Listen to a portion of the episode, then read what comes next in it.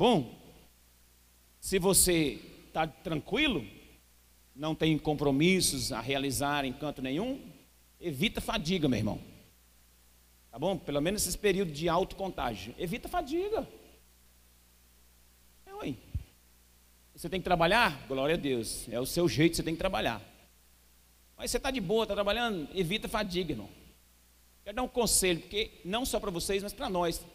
Nesse, nesse período de alto contágio, é, priorize ali a sua família, irmão. Fique com ela. Porque às vezes você faz um, um monte de comida lá, chama mais uns 15, 20, já deu uma aglomeração já. Aí, depois não vem para o culto porque está Covid. Ou então assim, lá pega Covid. Olha, irmão, cuidado, cuidado. Então aproveita para desfrutar de sua casa, sua família, seu sofá. Ah, pastor, mas não tem sofá. Deita no chão, forma um pano. Desfruta do chão. Desfruta da cama. Guarda o seu coração. Da, daqui a pouco diminui o, o alto contágio, a gente volta a congregar muito mais pessoas e coisas. Vamos assim, irmão, vamos levando. Vamos levando. Não adianta você discutir, não. Esse mundo está esquisito. Esse mundo está esquisito. Problema não é tornar Barrabás elegível, não. O problema maior não foi esse, não. O problema foi ter feito ele ser eleito no, no início. Esse foi o maior problema, mas agora já está. Perturba o seu coração com isso, não. O problema não foi agora, não. O problema foi antes. Não tem como não, irmão. A gente tem que orar. Tá? Aí você fala assim, ah, pastor, está dando posicionamento político aí no púlpito. Glória a Deus pela sua vida. Se você tiver o, o, o posicionamento contrário ao meu, eu te respeito. Nós continuamos comendo aqui, congregando do mesmo jeito. Mas esse é o meu. E como líder, eu declaro essa espiritualidade aí, porque está provado. Creia no que Deus está fazendo na nossa nação. Deus vai dar reviravolta. Com A ou com B, não estou torcendo para ninguém aqui com A ou com B ou com C, porque o nosso Deus é o Senhor. E eu creio nisso. Agora, o que nós semeamos anos e anos atrás, ué, fazer o quê? Nós colhemos. Agora não adianta reclamar do STF, não, nós colhemos o que nós plantamos. Nós, porque somos nós que votamos. Queria dar essa palavra nesse início, antes da pregação. Eu queria, estou com vontade de falar isso, eu falei. Amém, igreja? Nome de Jesus. Que Deus venha poupar a nação. Fica com medo de nada, não. Que Deus venha poupar você. E novamente repito, não estou torcendo para B nem para C, nem para quem está e nem quem não está. Até quem está aí não está com essa bola toda também, não. Então, eu não defendo ninguém. Eu só defendo que nós precisamos, como igreja, nos posicionar. E na hora que a gente tem que posicionar, a gente não posiciona, que é lá na cabine da urna. Que Deus te abençoe para os próximos dias. Que Deus possa fazer você romper nos próximos dias. Um abraço para quem está aí no nosso canal, no YouTube, congregando conosco. Eu não posso dizer se os irmãos de Portugal entraram aí, né? Porque de manhã eles conseguem assistir lá. A igreja está todo vapor. Já tiveram culto hoje lá. Acho que eles estão cultuando agora, junto conosco. Que benção, irmãos. Irmão, quem está feliz aí, independentemente das circunstâncias, dá um aceno assim com a mão, que às vezes você está de máscara, eu penso que você está bravo, que não dá para ver o seu sorriso. É? Aleluia. Não fica triste, não. Não fica triste, não. Tem um personagem aí que fala: não fica triste, não. Fica tranquilo. Deus está no controle da sua vida. Deus está curando. O pastor Antônio nós estamos orando pela, pela vida dele, a família dele e por ele. Boa notícia: os órgãos estão reagindo aos antibióticos. Os médicos falaram que está reagindo. Amém? O nosso pastor Antônio já tem 62 anos, mas ele é um homem fisicamente bem preparado, então assim, ele está reagindo, vai reagir, vai escapar dessa. E orar pela vida do Luiz. O Luiz está precisando de ajuda, intercessão. Parece que a Águeda estava me falando ali que o Luiz agravou um pouquinho a notícia que teve. Não sei se é verdade. É, é, é a Águeda. Você ouviu deles lá, né? Então, vamos orar pelo Luiz. O Luiz aqui, né? Do.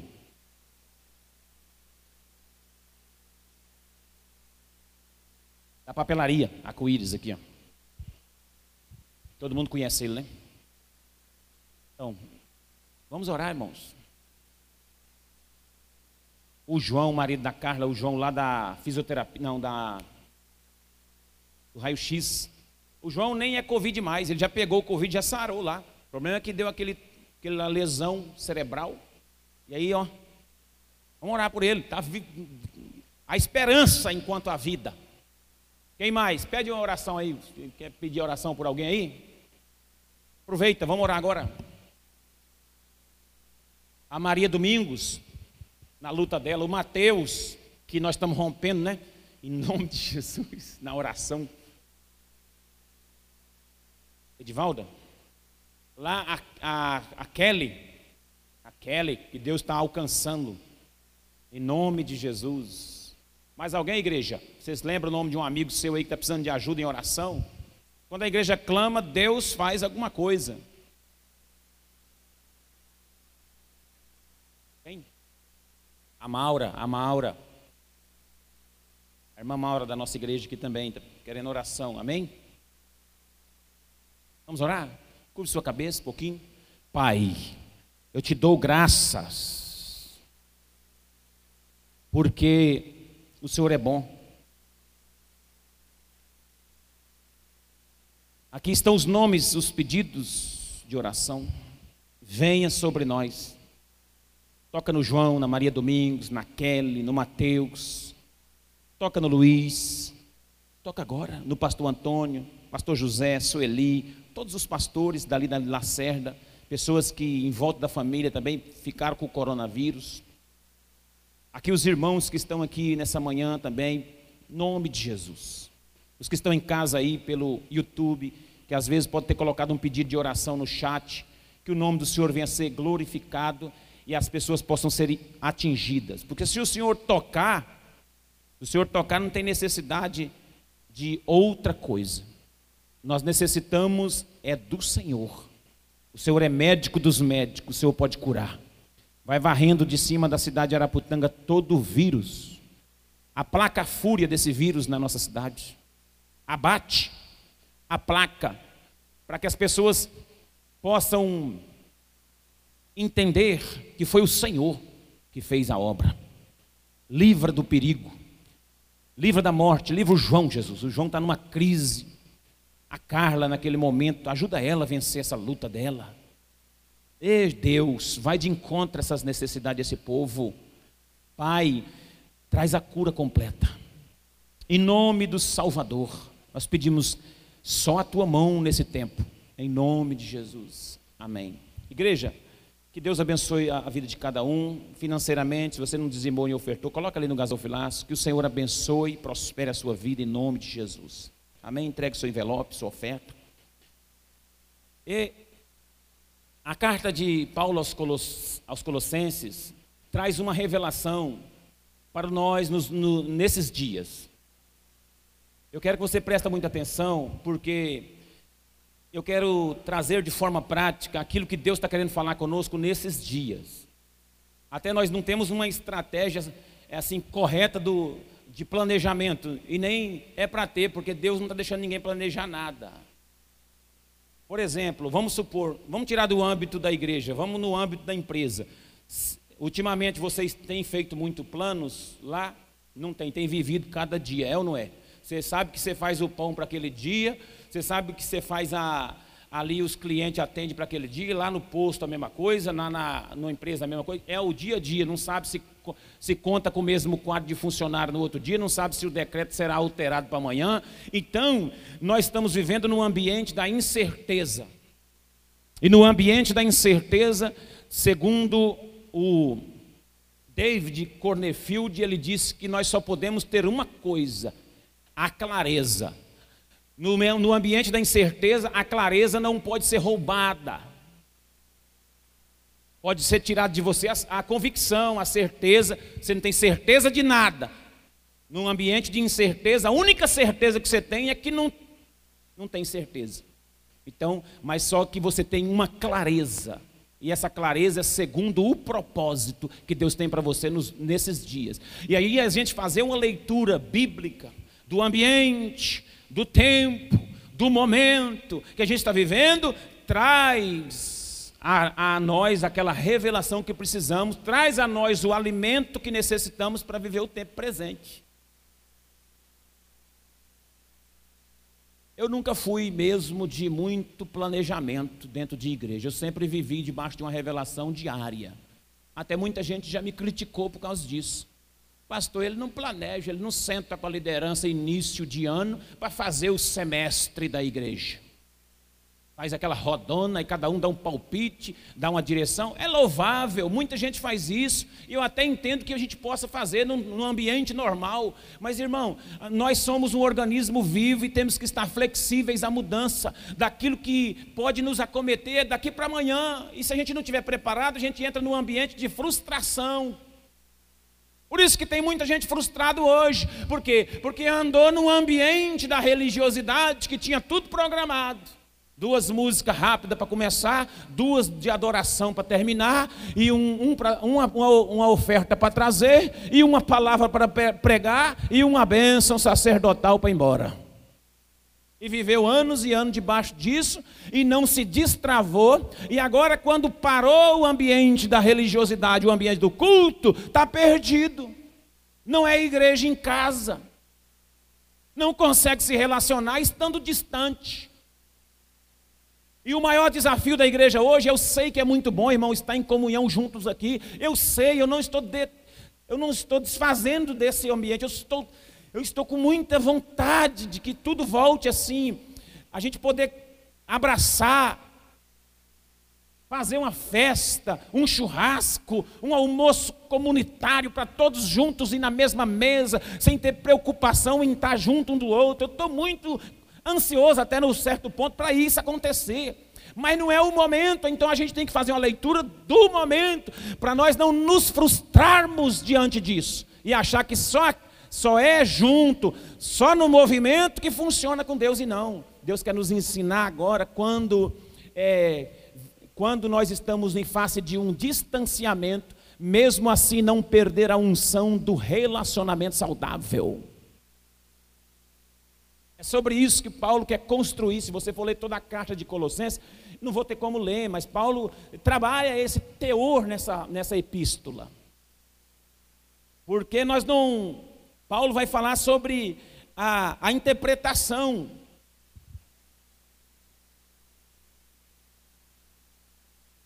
Do vínculo do amor aqui nessa, nesse segundo capítulo. Vamos ler um trecho do capítulo 2, para você compreender mais é, simplificado. Eu quero tentar ser o mais simples possível para você compreender.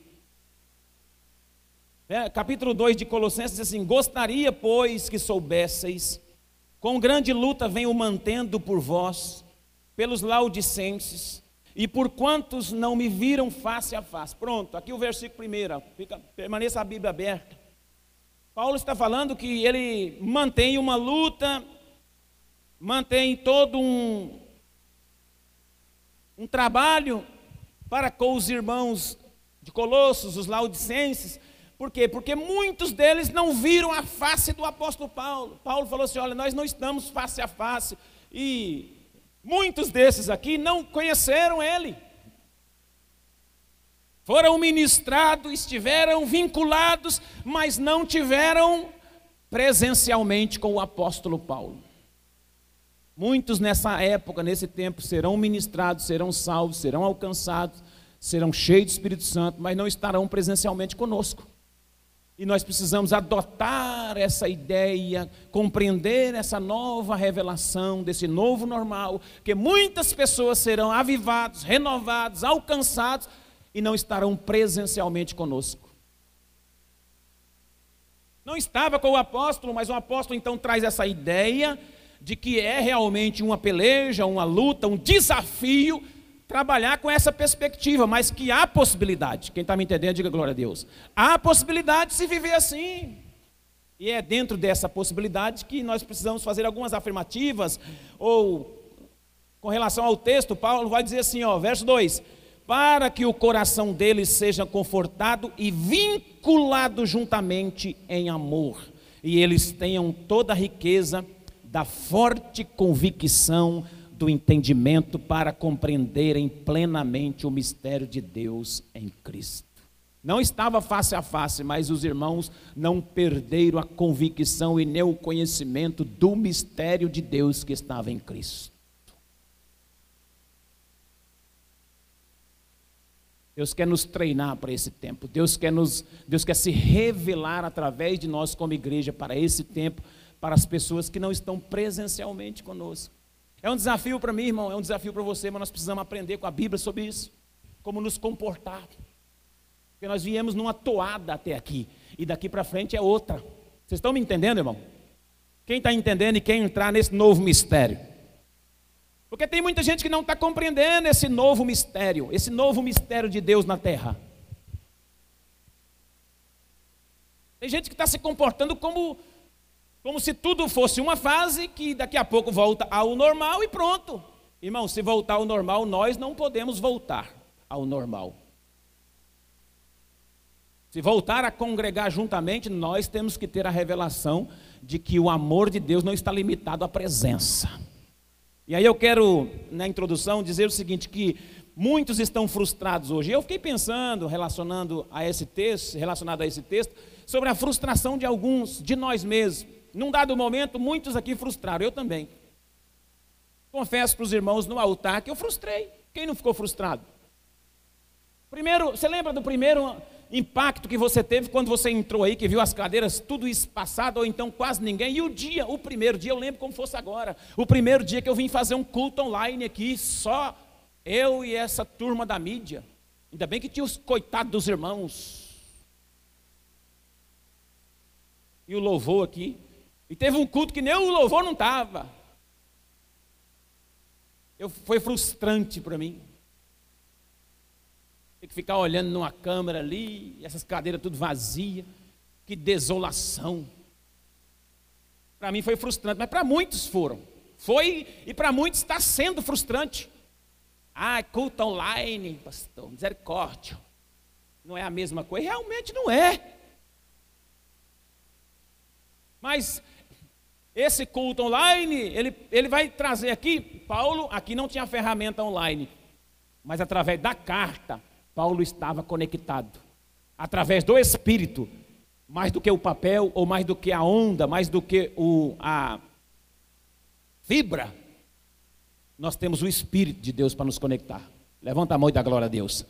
Você não está conectado apenas pela fibra ótica, você não está conectado apenas pela carta, pelo papel que era aqui a ferramenta que Paulo tinha, mas ele estava conectado pelo Espírito de Deus. Pelo Espírito de Deus. Ele fala sobre o vínculo do espírito, do amor. E aqui ele fala, verso 5: ausente quanto ao corpo, contudo em espírito estou convosco, alegrando-me e verificando-me a vossa boa ordem e a vossa firmeza da fé. Paulo estava verificando, irmão, conferindo, mas não estava presente. Então é possível verificar, conferir, congregar, amar, vincular-se mesmo não estando presente. Nós temos que abrir a nossa mente para essa, nova realidade. Dá glória a Deus aí. Então, a frustração é pela ausência. Nós acostumamos com a presença. Aprenda isso, a ausência nos frustra. Só que eu tenho que fazer uma afirmação: a presença nos ilude. E durante muito tempo ficamos iludidos com a presença. Muitos pastores ficaram iludidos com a igreja lotada. Por isso que hoje não consegue congregar com dois, três. Porque estava iludido, achando que Deus aprova trabalho só quando ela está cheia.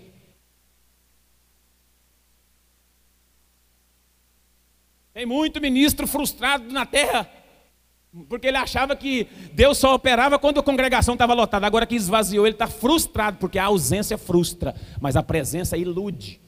Eu nunca tive iludido com presença de muita gente. Eu nunca fui iludido com elogio. Eu nunca fui. Às vezes Deus dá uma mensagem revelada aqui, aí a gente desce aqui, o irmão fala, pastor do céu, que palavra. Eu falo, glória a Deus. Amém, obrigado, eu falo. Eu aceito aquele elogio. Eu sei que não sou eu. Mas quando o irmão chega assim e fala, misericórdia, que palavra ruim, lá vai o pastor de novo com esse texto. Eu não me sinto frustrado. Porque eu sei que eu não sou tão ruim, mas eu também tenho convicção que eu não sou tão bom. Eu sei que a igreja lotada é gostoso e maravilhoso, mas eu não fico iludido com a número. Eu não, eu, é igual o Hernando Dias Lopes diz: você não pode ser refém da numerolatria. Tem muito pastor refém da numerolatria. Ele exalta os números. Só que também eu não sou refém da numerofobia. Aquele negócio de falar, onde tem dois ou três reunidos em teu nome, ali estarei. Quando não tem ninguém, aí a gente se conforta nesse texto. Não, eu sei que ele está no meio de dois, mas eu sei que ele está no meio de mil. A gente tem que ter um equilíbrio para não ficar iludido com a multidão e nem decepcionado quando tem dois. Quem está me entendendo aqui, diga glória a Deus. Eu não estou decepcionado aqui, não. Estou uma multidão congregando aqui hoje. Aleluia. Nós precisamos ter a consciência de que isso que Paulo está trazendo aqui é um vínculo, não é apenas uma congregação presencial. Então, é, as pessoas procuram ambi ambientes religiosos onde elas entendem as coisas.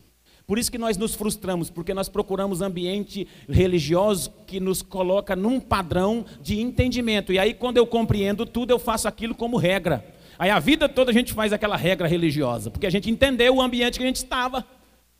Agora não, agora a gente foi deslocado. Quando você entende, quando você entende, não há necessidade de submissão. Por isso que nós estamos com um pouco de dificuldade, irmão, porque quando eu estou distanciado, quando eu estou longe um do outro, é necessário desenvolver em mim um nível maior de submissão. Quando você está longe de mim e eu estou longe de você, é necessário você ter mais submissão do que quando está presente num ambiente lotado. Por que muita gente é crente num ambiente cheio e quando está só não se submete? Porque quando eu entendo o ambiente presencial, eu me submeto pelos outros, porque está todo mundo se submetendo, então eu entro na onda. Agora, quando eu estou solitário, quem sou eu quando eu estou sozinho? Então Deus quer trazer um nível de submissão para a igreja, quando ela não estiver presente, junto. Isso aí Paulo aborda primeira, no primeiro capítulo. Paulo vai abordar a respeito do corpo de Cristo. Paulo fala muito nítido, é no corpo do corpo de Cristo. A revelação não é somente o grupo, as pessoas, mas é o corpo de Cristo. Nós somos o corpo de Cristo. Então, estando distanciados, nós temos que receber uma revelação de submissão. Porque quando você não tem um entendimento completo daquilo que é religioso, que está à sua volta, você corre o risco de não se submeter. Quando você está sozinho, o nível de submissão que é exigido é maior. É por isso que muita gente peca quando está só, quando está longe dos outros. Por isso que muita gente caiu. Por quê? Porque enquanto estava no domingo lotado aqui, de vez em quando tinha uma vergonha do outro, estava no culto, adorou, ceiou e saiu, aguentou uns três, quatro dias. Tinha muita gente em volta, na rua mas agora distanciou, não congrega mais. Aí para muito tempo, online não consegue. Aí começa a distanciar, não se submete, porque ele não está tá no ambiente do entendimento. Você só quando você entende, irmão, não precisa submeter não. Você está entendendo agora, vai submeter para quê? A submissão se evidencia quando eu estou só. Diga glória a Deus. Então Paulo vai falar a respeito disso. Então, é, para, praticamente, para ser prático aqui, é necessário remover o comportamento de carência que foi criado durante esse tempo. É necessário remover da nossa vida o comportamento de carência. A igreja desenvolveu, durante anos e anos, um comportamento de carência, carência espiritual. Por isso que agora nós estamos frustrados. É necessário construir relacionamento de fato, apesar de ser virtual. É necessário, é necessário construir um relacionamento de fato, mesmo estando virtualmente congregados. Você vai conseguir desenvolver um relacionamento duradouro e de fato, mesmo estando distante. Você, você crê e quer receber essa, isso aí, irmão? Quer ou não quer? Você fala, não, pastor, eu quero voltar para. Tudo bem, eu aceito sua volta. Tá bom, eu também quero. Esquece a parte. Tá com... nós, todos nós queremos o, o ajuntamento. Mas você quer também ter, além disso, que você já aprendeu, já entendeu, você quer entrar nesse nível de submissão e nesse nível de relacionamento, apesar do virtual? Você quer ser um crente também que desenvolve relacionamento, apesar de estar virtualmente congregando ou estar distanciado das pessoas? Você quer? É uma unção, isso aqui é uma unção. É uma unção. Você não quer essa unção? De mesmo distante poder ser boca de Deus para os outros, mesmo distante, ser instrumento de Deus para a salvação dos outros. Levanta a mão e dá um glória a Deus. Eu construí relacionamento de fato, apesar de estar virtualmente congregados. Desenvolver vínculos de amor. E aqui que eu quero ministrar a palavra: desenvolvimento, desenvolvendo vínculos de amor. Isso gera discernimento da verdadeira maturidade. Quando Paulo fala assim, ó, porque para, verso 2, o coração deles esteja confortado e vinculado. Paulo não estava face a face, não, irmão, mas estava vinculado. Criar vínculo de amor. E vínculos de amor não é apenas presente, é um nível de maturidade que a gente tem que entender como igreja. Isso aqui resolve uma crise. Quando eu desenvolvo um relacionamento, quando eu desenvolvo um vínculo de amor, mesmo não estando junto, resolve uma crise. Qual crise, é qual crise que se resolve nesse vínculo de amor? A, a crise que é gerada entre comunhão no corpo e dependência ansiosa da divindade. A igreja, os ministros, eu, qualquer um outro que ministrou durante muito tempo na igreja, desenvolveu na igreja uma dependência ansiosa da divindade. Você tem uma dependência ansiosa daquilo que é divino. Ah, pastor, mas isso é ruim? É ruim, sabe por quê? Porque isso afeta a comunhão no corpo. Isso aqui afeta a comunhão no corpo quando estamos distantes. Essa dependência e essa ansiedade daquilo que é divino, daquilo que é presencial, daquilo que é palpável, tira a comunhão do corpo quando eu estou virtualmente congregado. Precisa entender, irmão, nós não podemos ser ansiosos com relação àquilo que é divino. É por isso que muitas pessoas estão ansiosas para saber que dia que volta.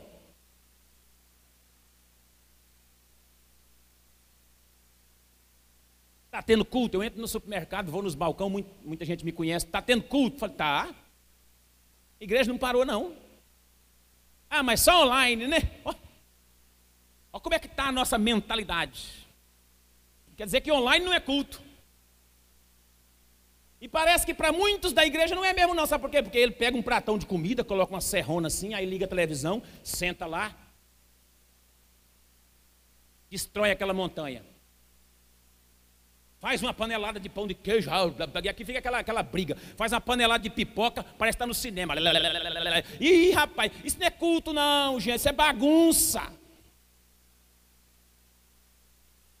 Ah, pastor, mas não pode nem comer um pouquinho? Pode, eu sei que pode. Mas, mas irmão, vamos criar uma, uma, uma origem desse negócio, porque senão nós vamos, nós vamos pensar que Deus vai se manifestar depois que acabar a pandemia, quando voltar o culto presencial. E aí é muito tempo perdido e você corre o risco de não se submeter ao propósito. Vai dando glória a Deus, igreja. Senão eu vou pensar que você não está entendendo. Eu vim aqui para pregar pelo menos até meio-dia. O decreto libera só meio-dia. Até meio-dia pode? Nós estamos tendo pouco culto mesmo, vamos longe. Não, estou brincando, irmãos. Não tem, tem irmãs aqui, ixi, eu deixei o negócio lá no, descongelando no micro-ondas, que tem que ver para comer, e pastor já falou que vai até meio-dia. Aí, ó. Tá, eu quero ver se voltar os cultos liberados totalmente 100% presencial, eu quero ver o irmão falar que não vai vir no culto. Porque hoje todo mundo é, não, quando voltar agora tem que ir. Ih, rapaz, estou com uma saudade do culto, pastor. Ai, que saudade. Ah, olha para mim aqui. Eu quero ver voltar, você não vir. Você que está aí, ó. E os outros que vão ver depois. Sabe por quê? Porque a gente fala uma coisa e depois faz outra. Nós estamos com crise.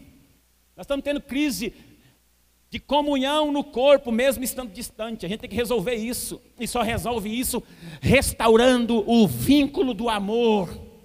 Esse vínculo que Paulo fala, para que o coração deles seja confortado e vinculado juntamente em amor e para que eles tenham toda a riqueza da forte convicção. Eu profetizo em você uma riqueza de forte convicção, de entendimento, mesmo estando distanciado, para o louvor da glória de Deus. Forte convicção forte convicção de entendimento, que mesmo estando distante, eu sou vinculado no amor contigo. Aleluia, igreja. Vai ser um tempo maravilhoso. Vai ser um avivamento, vai ser uma colheita tão grande quando nós descobrirmos o segredo que isso tem para nós. Vai ser muito maior do que era antes. Fica tranquilo, Deus não perdeu. Está pensando que Deus perdeu por causa de política? Deus não perdeu por causa de pandemia, por causa de política, não. Deus está na frente de todo mundo, irmão. Nós é que somos precipitados, falamos coisas que não devemos. Deus está na frente do povo. Ah, o controle está na mão de Deus. Dá um glória a Deus. Então tem que resolver essa dependência. Gente que depende de outro, gente que depende da oração do profeta fulano de tal. Eu até hoje ainda tem gente aí que está amarrado. Dependência ansiosa da divindade, profeta de argola elege um profeta de argola para andar. Cadê? Você agora precisa do vínculo do amor de Deus para com as outras pessoas, mesmo não estando com elas abraçada agora, mas o vínculo não morreu, o entendimento não morreu, a riqueza da forte convicção não morreu. Deus vai fazer você romper como crente muito mais agora, que não tem como você contar com talvez outra pessoa. Tem, às vezes não está dando para contar nem com o pastor da igreja. Aí aquele que contava muito com o pastor, que era muito dependente do pastor, ele não era nem uma ovelha, ele era um baby grande, aquele bebezão enorme. E o pastor era um babazão daquele de andar com o carrinho empurrando ele. Agora não está dando conta, ele procura, ei, pastor, aí chora, ei, pastor, ei, ei, ei, pastor, pastor. Agora o pastor não está. Aí ele fala assim: o pastor deu Covid, não pode te visitar. Ele falou, e agora eu tenho que orar, porque se o pastor está com Covid, então eu tenho que orar. Aí ele vai para o joelho e Deus desenvolve nele essa realidade, esse vínculo que Deus quer trabalhar na igreja. Dá um glória a Deus. Mas eu estou bom, tá? Eu estou bem, eu estou conseguindo. Ih, glória! Eu estou assim animado, irmão. Ora por mim. Amém? Pensando sobre isso, eu quero fazer algum pontuar aqui, porque eu estou com o coração cheio de alegria, porque Deus anda falando comigo sobre Colossenses. Então, esse vínculo de amor que Paulo está falando, ele pode ser, inter, ele pode ser interpretado, mas ele pode também ser traduzido. Diga, o amor pode ser interpretado, mas ele também é traduzido. Como entender isso? Vou dar alguns exemplos. O amor não pode ser apenas interpretado ele deve ser traduzido. Como? Como? Lá em Adão e Eva, você pode perceber que Adão ele interpretava. Eu penso que Adão interpretava o amor. Ele via os pássaros, ele via os animais. Deus criou tudo, ele colocou nome. Ele olhava a natureza. Quão belo era aquilo que Deus criou. Então, Adão estava todo cheio de amor em relação à natureza. Mas esse amor de Adão não podia ser traduzido, ele só podia ser interpretado. Ele enxergava o amor nos pássaros, o amor nos animais, o amor na natureza, mas ele não podia ser traduzido na prática. Para ser traduzido, Deus teve que interferir. Aí Deus falou assim: não é bom que o Adão esteja só. Eu vou pegar essa interpretação que ele tem do amor e vou traduzir na prática. E vou tirar de dentro dele a Eva que está lá. A Eva arrancada do próprio Adão é a tradução do amor e não apenas a interpretação. A igreja interpreta, bem o amor, mas traduz pouco. Ela sabe que, o, que tem que amar, ela conhece já que tem que amar, mas não ama. Tem irmão que fica, que fica emburrado com o outro. Tem irmão que passa na fileira da cadeira, mas não cumprimenta o outro. Sabe por quê? Porque ele entende tudo sobre amor. Só que ele não traduz isso no cumprimento que ele tem que dar com o irmão, com o respeito que ele tem que dar com o irmão, com o valor que ele tem que dar com o irmão. Ele entende de amor e ele sabe que tem que amar, mas ele não traduz isso na prática. Então, agora, pelo vínculo do amor, não podemos apenas interpretar, agora é hora de traduzir, porque, nem nós, porque agora nós não estamos mais juntos, então é necessário traduzir isso, mesmo estando virtualmente. Então, o imaginário do Adão interpreta, percebe, mas o amor, ele não é apenas perceptivo, ele é relacional. Para se construir um vínculo de amor não é só apenas interpretativo, é relacional. É a mesma coisa de você conhecer uma pessoa virtualmente. Aí pelo computador você ama. Uh, que maravilha, amei fulano de tal pelo computador. Pela a, a, a webcam, pelos, pela tela do celular eu vi que eu te amo. Aí fica 5, 10, 11 meses amando a pessoa virtualmente. Entendeu o amor, um entendeu que ama o outro, conheceu a família virtualmente, já sabe que é boa pessoa. E agora, falta traduzir esse amor. Para traduzir tem que fazer o quê? Juntar. Foi isso que Deus fez. Adão sabia que, que havia amor em toda a criação, só que ele não tinha ninguém para amar. Aí quando Deus deu a Eva, ele falou: Meu Deus, esse jardim hoje, eu vou falar para você, esse jardim aqui, esse negócio aqui melhorou 100%.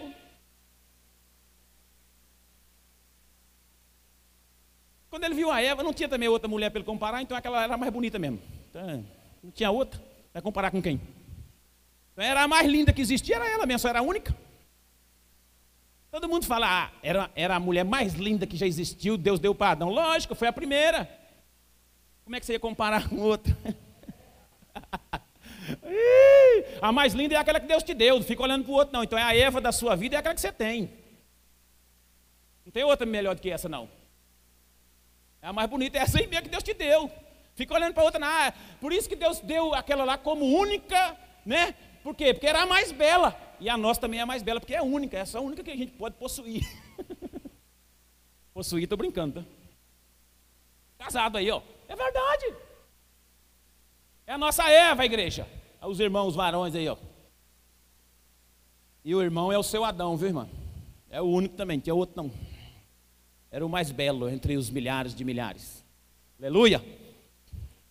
Então, a individualidade nossa interpreta o amor, porém, a prática deve ser uma palavra empenhada. A nossa individualidade, a nossa percepção, a nossa interpretação sabe o que é o amor, mas se não tiver uma palavra empenhada, se não tiver um processo, se não tiver um trabalho, se não tiver uma prática, se não tiver uma tradução desse amor, o amor de nada vale.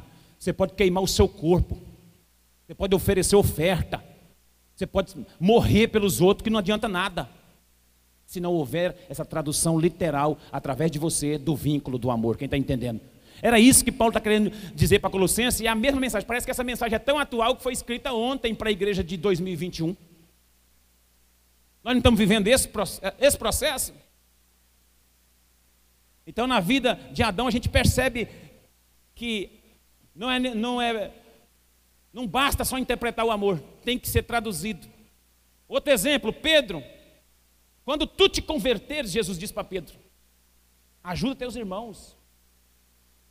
Então aqui, Pedro já, já tinha entendimento de quem era Cristo, já tinha entendimento do que era o amor. Só que agora faltava traduzir o amor. E a conversão, essa palavra que Jesus fala para Pedro se converter, é a prática do amor que Pedro não tinha. Por quê? Porque lá no final, quando Jesus ressuscita, ele volta e ele volta para conversar com Pedro. Qual é a pergunta que Jesus faz para Pedro? Três vezes: Tu me amas? Aí Pedro fala: Te amo. Aí fala: Então, traduz esse amor cuidando das minhas ovelhas. Tu me amas, amo, então faça esse amor ser prático, apacenta as minhas ovelhas. Tu me amas, amo, então faça isso se tornar uma realidade, apacenta as minhas ovelhas, porque você me, você me ama de interpretação, da sua individualidade, você, me, você sabe o que é o amor porque você me conhece, sabe quem eu sou, mas só que não, não fez com que eu fosse conhecido na vida das minhas ovelhas. Se você interpretou que Jesus é o amor, agora você tem que fazer esse amor que é Jesus ser conhecido na vida das minhas ovelhas. É isso que a igreja tem que entender, esse vínculo de amor nesse tempo de pandemia, mesmo estando longe uns dos outros.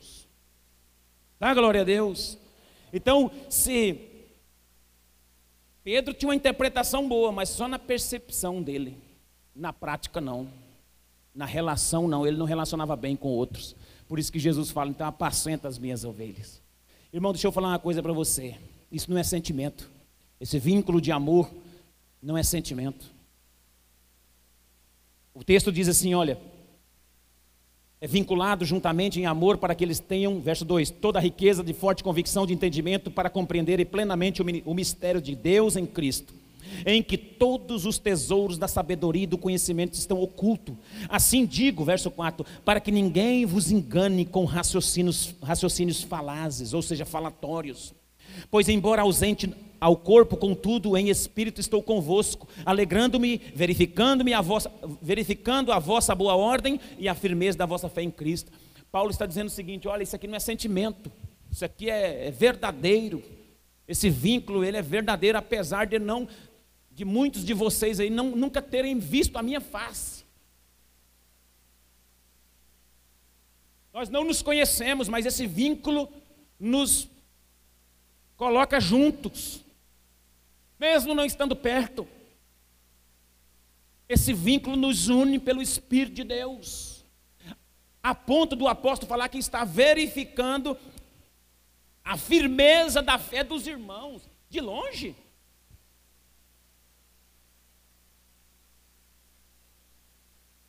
Como se verifica a fé dos irmãos estando longe? Como? Está vendo, irmão?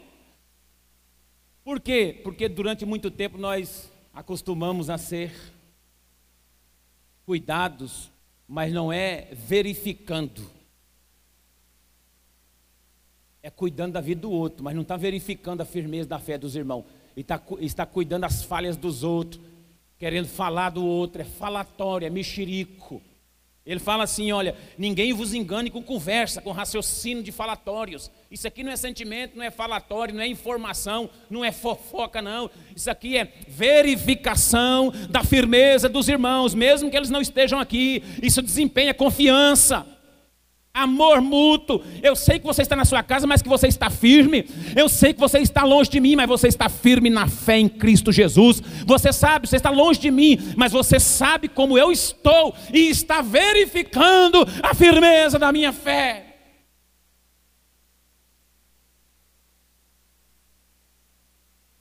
Isso não é sentimento. Porque se for sentimento, quando ele for bom, você ama.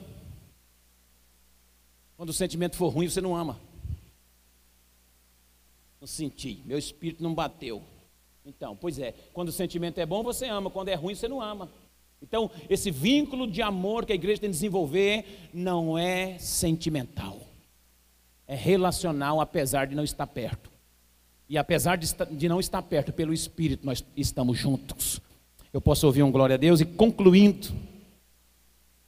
Você percebe que esse vínculo é traduzido nesse exemplo que eu estou dando, Adão e Eva, Pedro aqui, ele é traduzido no cuidado com as ovelhas, no amor que eu tenho.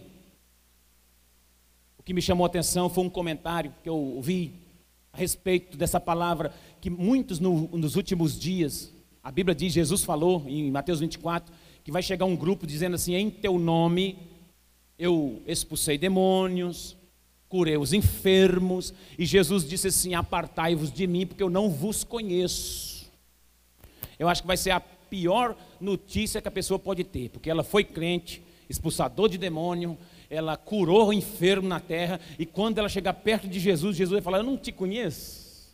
Ele vai falar, mas em teu nome. Então eu, o amor, ele, é, ele não é apenas interpretado em nome de Jesus, ele tem que ser traduzido no nome de Jesus, porque muitos vão interpretar e até cura vão fazer. Muitos vão interpretar o nome de Jesus e até milagres vão operar, porém não vão traduzir esse milagre. Então, o que eu queria trazer para você é que Jesus não está interessado em que você conheça apenas o nome dele. Só conhecer e só interpretar o nome dele como amor não funciona. Não precisa só conhecer o nome de Jesus, não. Jesus está mais interessado nessa época que você conheça o nome da pessoa que você está pregando. Jesus está querendo dizer o seguinte: eu quero que você conheça muito mais o nome da pessoa que você está pregando o meu nome para ela. Porque interpretar o amor é pregar o amor sem conhecer o nome para quem você pregou. Porque muita gente aqui ou em qualquer outro lugar, a igreja durante esses últimos anos, escuta isso, porque isso aqui vai destravar a sua vida. Nós entregamos cesta básica, fizemos obras sociais, mas não sabíamos nem o nome de quem recebeu a cesta. E nós estamos entregando a cesta em nome de Jesus, e Jesus está dizendo o seguinte: pode entregar essa cesta, não precisa entregar no meu nome, não, basta que você saiba o nome de quem está recebendo. Basta de que você crie vínculos com aquele que você está ajudando, com aquele que você está pregando. Irmão, nós estamos assim fazendo para Deus, mas não estamos sabendo quem é que, quem é que está recebendo de Deus. Jesus está querendo que você saiba, não apenas o nome dele, mas o nome das pessoas que você anunciou Jesus para eles. Adianta ter mil batismos aqui o ano de 2022, não adianta se nós não soubermos o nome deles, se nós não conhecermos as pessoas. Não adianta ter conferências, congressos lotados de, de, gente, se nós não conhecemos, cantamos, pulamos, dançamos, caímos no espírito, o povo vai embora, você não sabe o nome de ninguém, você não conheceu ninguém, você não foi ferramenta de Deus na vida de ninguém, você não sabe o coração de ninguém, você não criou vínculo com ninguém. Isso aí é amor interpretado, não é amor traduzido. O amor só se traduz quando você cuida das ovelhas, quando você apacenta o outro, quando você se dedica não apenas a apresentar o nome de Jesus para ele, mas conhecer o nome dele, saber o nome da pessoa. Muitos estão pregando um amor interpretado. Jesus, nesses últimos dias da igreja, quer que a igreja traduza o amor de forma prática. É vínculo. Nós precisamos criar vínculo. E é por isso que às vezes nós estamos separados. É por isso que Deus está dando uma pausa, distanciando, afastando. No céu não vai ter distanciamento. Você pode falar assim, pastor, mas quando vai terminar o distanciamento? Aqui na terra eu nem sei se termina mais. Mas no céu, aí sim o distanciamento acaba. Lá no céu você não vai ter máscara. Que essa máscara vai acabar que dia, pastor? Não sei, mas nem sei se acaba mais. Eu acho que não acaba mais. Agora daqui para frente tem que usar isso aí. Às vezes não vai ser obrigatório, não sei, mas vai muito tempo essa máscarazinha aí, viu? Pelo jeito vai longe. Mas no céu você, você pode arrancar a máscara, você vai entrar no céu sem máscara. Você vai receber um corpo glorificado. Então não fique ansioso para descobrir aquilo que é divino, não. Fique ansioso para descobrir aquilo que te aproxima do outro.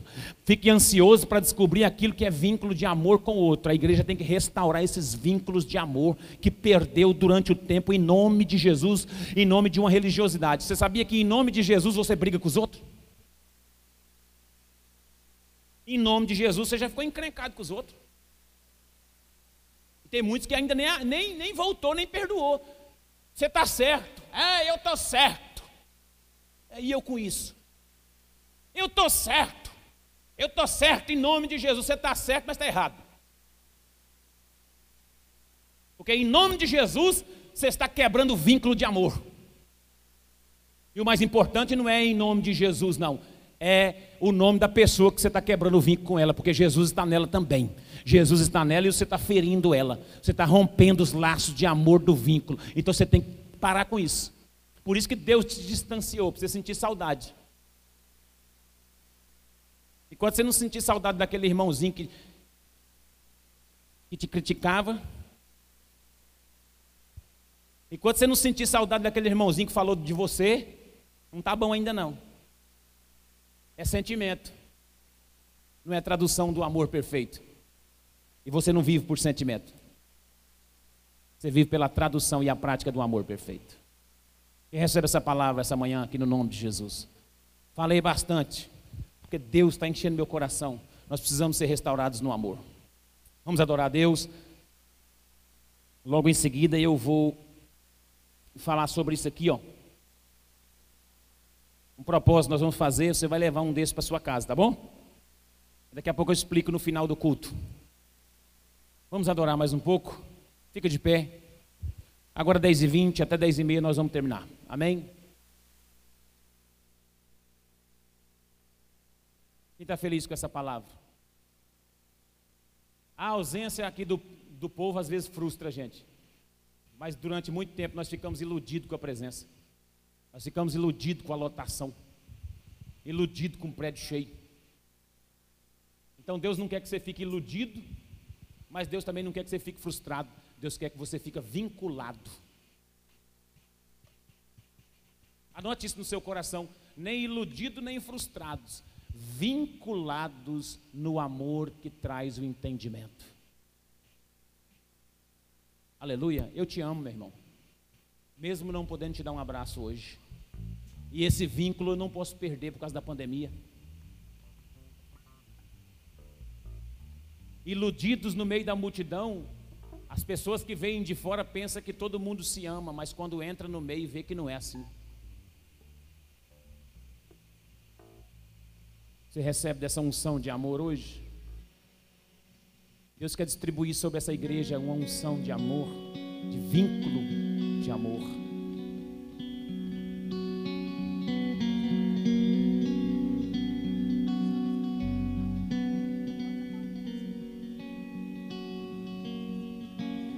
Vamos adorar a Deus?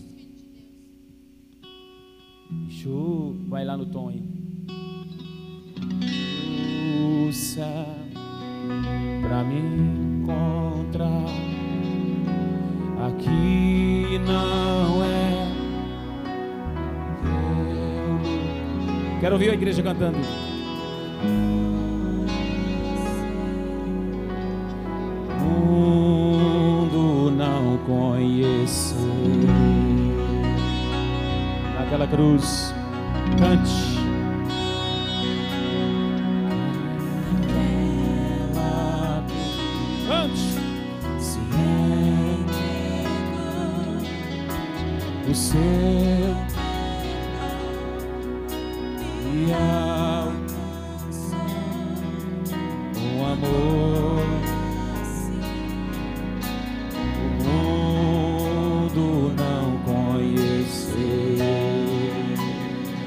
Sua voz no altar de adoração.